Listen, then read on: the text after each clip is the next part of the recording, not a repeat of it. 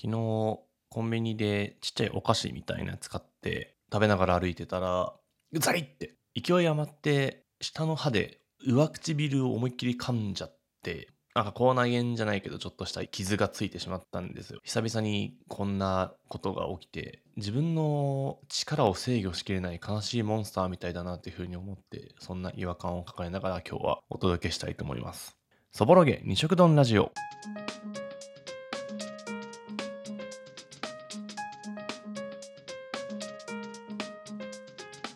改めましてこんにちは。この番組は毎週のちょうど真ん中木曜日の正午にお届けしている一人語りのポッドキャストです。ライターでものづくり工房の管理人でもある浅野が仕事のことや遊びのこと真面目なことや変なことなど毎週2つのトピックについて取り上げ二食丼のように味わっていく番組です。なんかすごい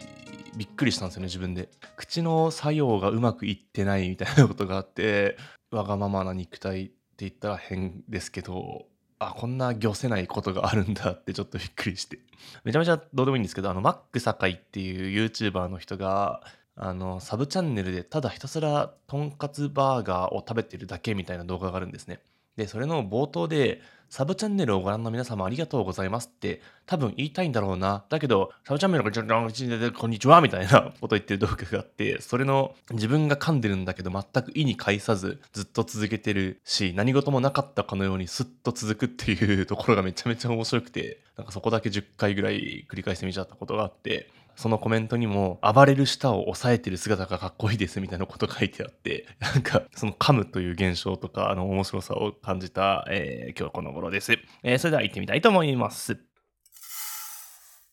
先々週末ぐらいに、あの、プロレスを見に行ってきました。人生初めてですね、逗子プロレス祭り2023というものがありまして、えっ、ー、と、神奈川県の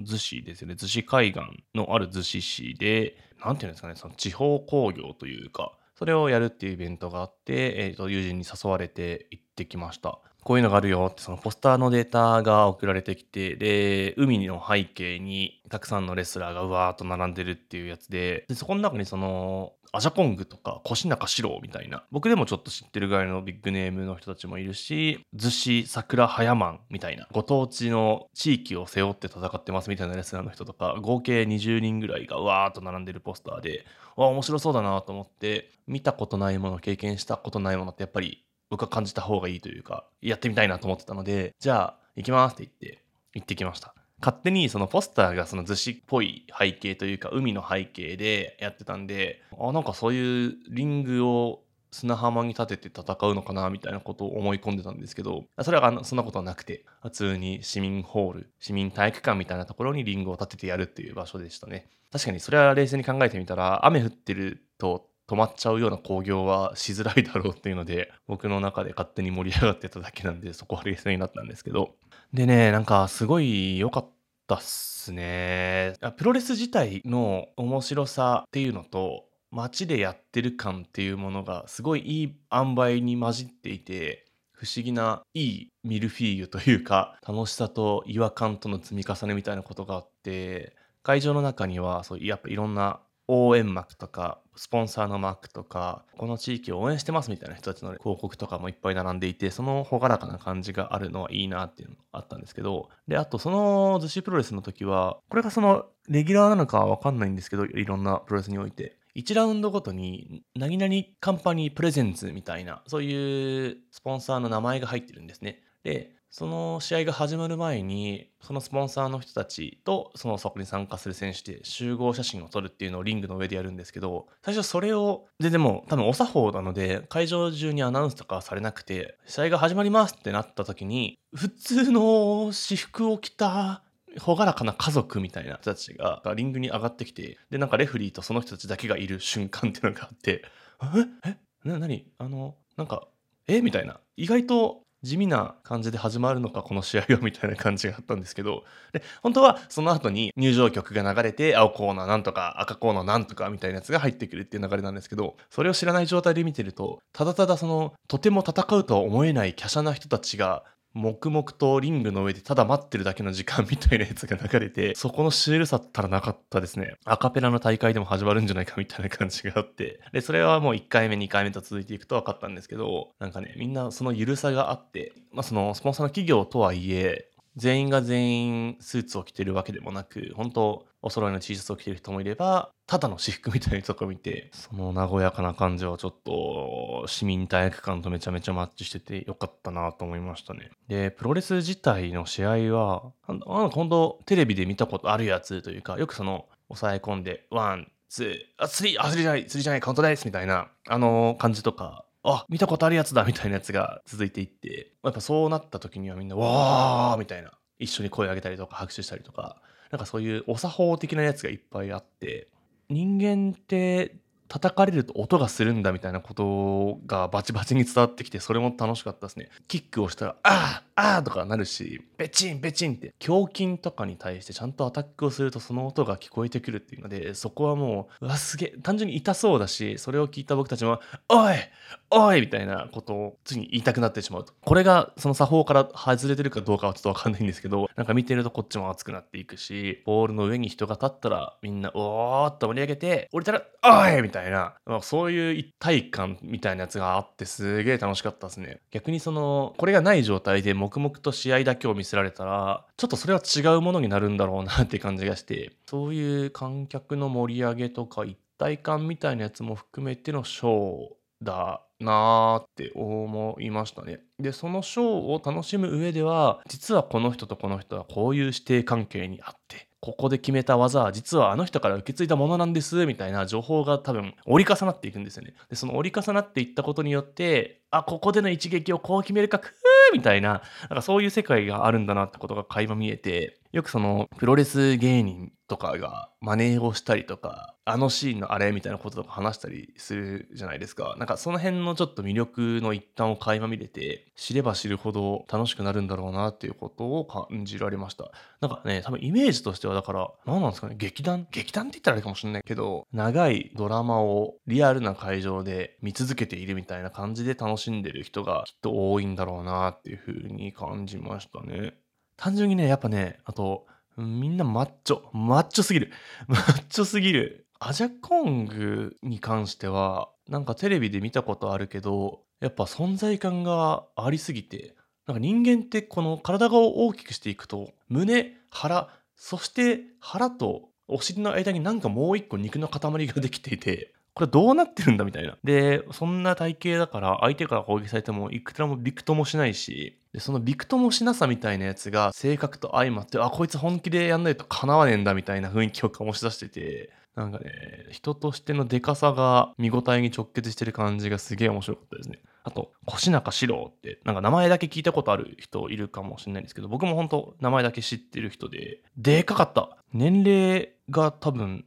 70歳70は嘘か。でも60歳以上の人で、で、裸で柔道着のズボンみたいなやつだけを履いて、鉢巻きをしていて、で、なんかもう基本的にはもうおじいちゃんみたいな感じなんですけど、でも多分ね、身長180ぐらいあるんじゃないかな。でも、ヨボヨボじゃなくて、全体的にその、でかいまま成長してきましたみたいなで、ちょっと胸の筋肉だけはちょっとプルプルしてるんだけど、もうスッとした立ち姿とかそこで放ってるオーラみたいなやつがめちゃめちゃすごくて。で、なんか攻撃の種類は普通にやるんだけど、ヒップアタックってっていうちょっとふざけた技みたいなやつがなんか名物らしくて、それでうおーって相手を威嚇してからのヒップアタックで戦うみたいな、その一連の流れがもう、初めて僕は見たんですけど、これこそ、あ、これこれ、これが見たかったんだよ、こしないか、みたいな、そういう視点の人が多分いっぱいいるんだろうなと思って。で、個人的には、僕のおじいちゃんにちょっと顔が似てて、で、なんか、まあ、おじいちゃんは普通の一般の方なので、もちろんそんな戦ったりはしてるとこ見たことないんですけど、あのおじいちゃんがすげえ剣幕で迫ってくるみたいなビジョンを重ねてしまって、恐怖じゃないが、なんかその不思議な僕の中だけでの盛り上がりもあって、たまらなかったですね。プロレスはこうやっぱみんなでいろんなそういう文脈とかも含めて盛り上げて、完成も出して一緒にやっていくっていう多分行事ってことがすごい分かったので、でこの逗子プロレス自体もコロナを経て始まって今年が久しぶりに声出し OK みたいなそういう歴史があったイベントらしくてそういうその時間かけて追ってくみたいな楽しさがすげえあるイベントなんだろうなっていうふうに思いました。今回はそのやっぱ市民ホールみたいなところでやってたので多分僕らみたいな初めて見る人とかも結構いたと思うんですね。でおそらくこれがそのもっとでっかい東京ドーム的なところとかの興行になったらみんなそういう文脈とかを理解して盛り上がりどころをしっかり抑えてるみたいな人がいるはずでいやそうなったらすげえ面白さってどんどん上がっていくんだろうなってことを感じましたね。ちょっとまた機会があったら見ていきたいなというふうに思いました。楽しかったですプロレス。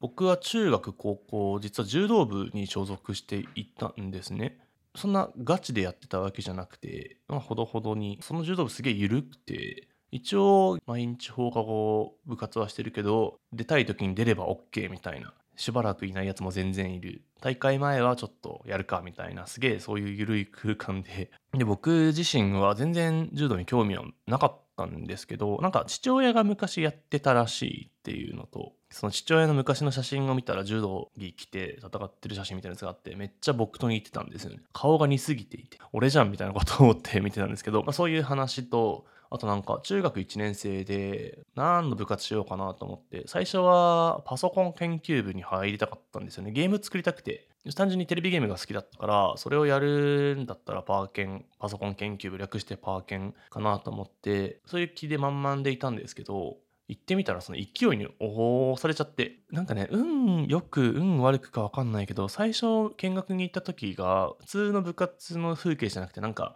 部内オークションみたいなことだったんですよ。で、すごい特徴的なロン毛の部長が、はい、これ CD ロム空のやつ20枚で100円どう？どう？どう？みたいなこと言って、うわーみたいな、そういうのがいろいろボンボン出てきて、プログラミングの凄さとか楽しさとかを見る前に、その、まあ、良くないノリというか、うちわノリみたいなやつの濃縮還元ジュースみたいなやつを目の当たりにしてしまって、あ、ちょっと俺、一旦は落ち着こうみたいな思って、ちょっとパーケンは入らず終わってしまったんですね。なんかその部活はね、その後、スパコンの学生大会で、いい成績を収めたりとかしていたんですけど、なんかね、そういう未来もあったかな、みたいなことを思わんでもないです。で、まあその後、1ヶ月ぐらいは文化祭の準備とかしてて、で、それが落ち着いたぐらいのタイミングで部活何しよっかなって思った時に、クラスにいた友達がなんか、人を集めてて、俺柔道部なんだけどさ、今2人しかいなくて大会出れないんだよみたいなことをすごい惨めな感じで、かわいそうな感じで言ってる男の子がいて、あ、そうなんだ。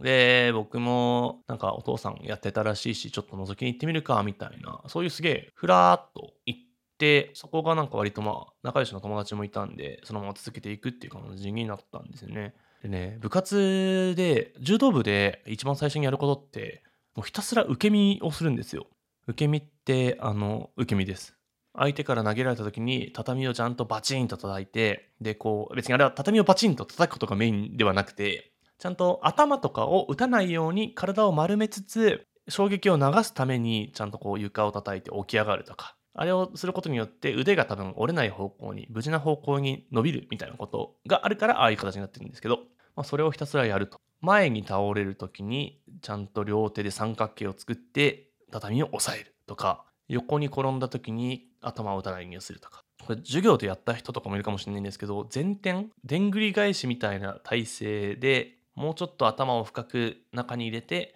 バチンと一回転して地面を叩くみたいなこれが前回り受け身って言うんですけどそれをね確か体験の部活部活の体験でやって柔道場を5往復ぐらいそれでやって次の日もう首がバッキバキに痛くて動かんみたいな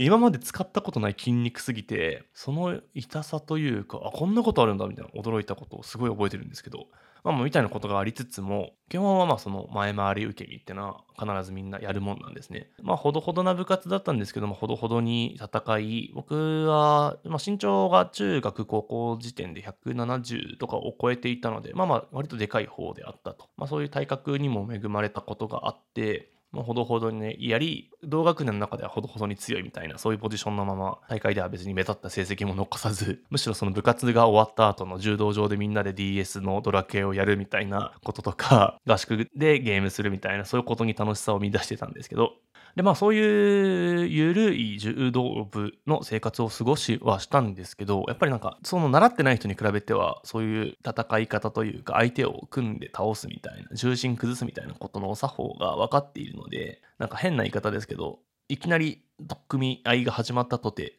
自分は倒れないだろうみたいな、そういう自信みたいなものがついたんですね。で、あと、そのひたすら受け身を続けているから、これはなんかその先輩が言ってた話なんですけど、なんかバイクで高速だか道路だかを走っていて、事故ってしまったらしいんですね。なんかぶつかったか転んだかで。でも、気づいたら次の瞬間俺は受け身をしていて痛みがゼロだった みたいなこと言っててあなんかそういう生かし方があるんだみたいな。一回体に叩き込むことによって何か大きい事故があった時にその命がセーフになるっていうのは結構これは思ってもいなかったメリットなのかもなっていうふうに思ったんですよね。水泳を習わせる理由の一つがやっぱ溺れないようにみたいな。ってモチベーションとしてあると思うんですけど、なんかそれと同じような感じでね、あの、一回みんなも別に柔道部に入るとは言わない、あの、前回り受け身を覚えるだけに時間を割いてもいいんじゃないかなってことを最近思って、あの、ユーキャンの通信講座とかでペン字とか、なんかいろいろあるじゃないですか、その、英語を学ぼうみたいな。そういう資格の一つに、護身術じゃないけど、あの、ぜひ前回り受け身を入れてほしいなと思いました。本当多分なんか事故った時とか転んだ時とかの負傷しない確率がめちゃめちゃ上がると思うんで言ってくれたら教えるのでもし興味ある人いればぜひあの教えてください。はい。はい、えー、ということで思いがけずなんか格闘技2連続みたいな感じになったんですけどやっぱ見て楽しむものとしてが最近の使い方としては一番身近なところなのかなというふうに思います。えそぼろげ二食丼ラジオは毎週のちょうど真ん中、木曜日の正午にお届けしております。概要欄にあるお便りフォームからコメント等いただけると大変励みになります。またフォローもよろしくお願いいたします。えーそれではまた来週お会いしましょう。さようなら。